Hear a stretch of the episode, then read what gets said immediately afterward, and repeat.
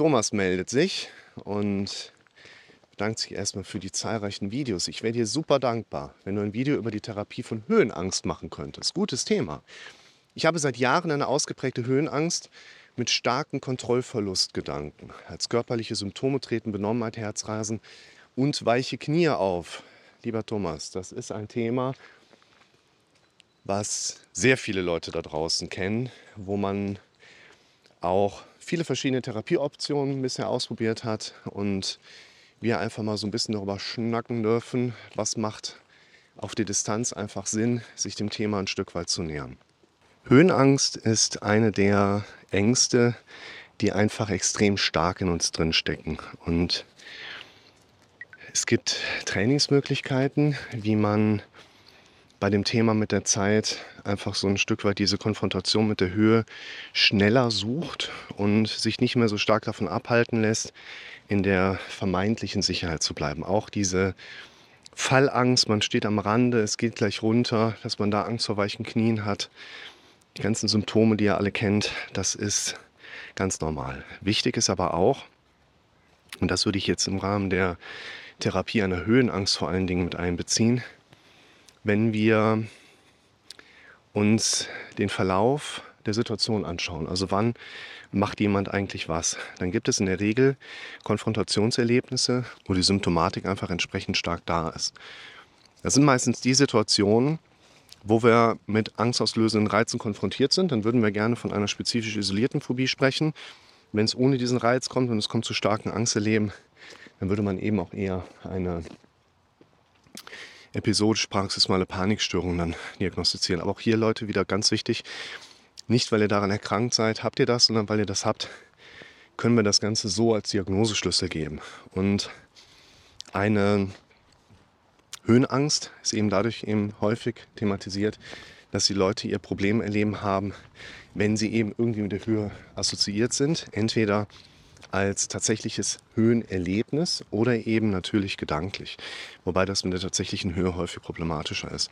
Wichtig ist, dass, um mal so diese Grundstruktur darin aufzubauen, die Betroffenen, und ich kenne das von mir genauso, wir beschäftigen uns vor allen Dingen damit unserem Problem, wenn es da ist. Und wenn es nicht da ist, beschäftigen wir uns nicht damit.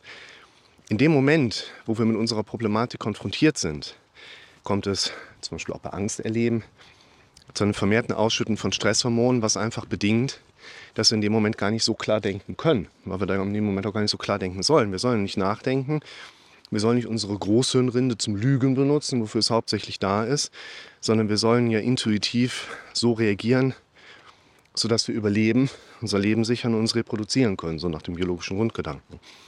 Der Schlüssel liegt also nicht darin, was solltest du machen, der Schlüssel wird darin liegen, wann solltest du es machen. Das ist der wichtige Punkt. Denn in den Momenten, wo unsere Problematik nicht da ist, beschäftigen wir uns in der Regel auch nicht mit unserem Problem, was Trainingsmöglichkeiten angeht. Ich würde dir empfehlen, der Grundmechanismus ist, versuche an deiner Höhenangst zu arbeiten, wenn deine Höhenangst nicht da ist.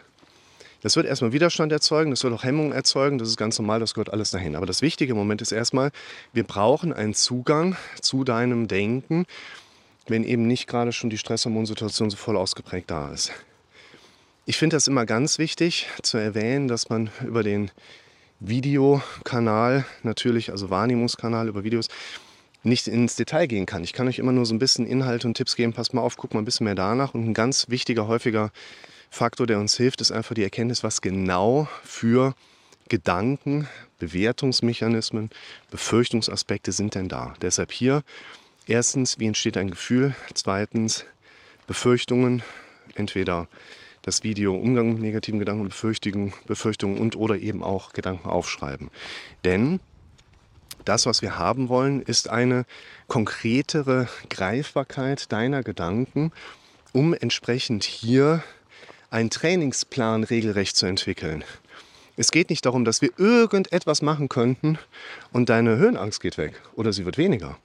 Es geht darum, dass wir einen regelrechten Trainingsplan haben, wo du fast schon nach dem, na nicht fast, sogar wirklich, nach dem Wecker gestellt Gedanken denkst, damit trainierst.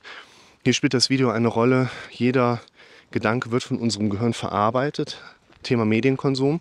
Verlinke ich euch auch gerne unten in der Beschreibung. Guckt euch das auf jeden Fall mal an.